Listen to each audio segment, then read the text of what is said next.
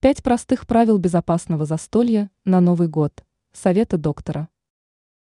В новогоднюю ночь даже поклонники здорового образа жизни позволяют себя вредный салат или бокал шампанского.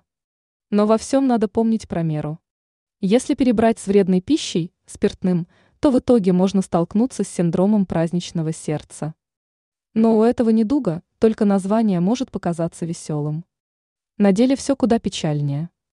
В итоге возможны серьезные проблемы со здоровьем. Доктор медицинских наук Оксана Драбкина рассказала простые правила безопасного застолья, чтобы предотвратить проблемы с самочувствием. Подробнее об этом пишет kp.ru.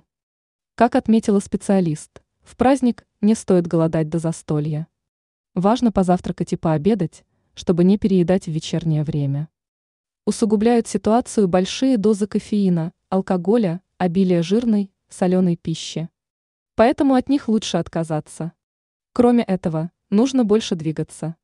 Серьезные нагрузки противопоказаны. Надо избегать подъемов тяжестей, наклонов.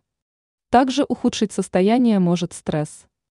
Если что-то тревожит, то лучше прогуляться на свежем воздухе, разобрать подарки или посмотреть любимый фильм. Не стоит перебарщивать с лекарствами. При этом важно не доводить себя до состояния, когда они могут понадобиться. При необходимости лучше обратиться к специалистам. Ранее мы рассказывали, как не перепить за праздничным столом.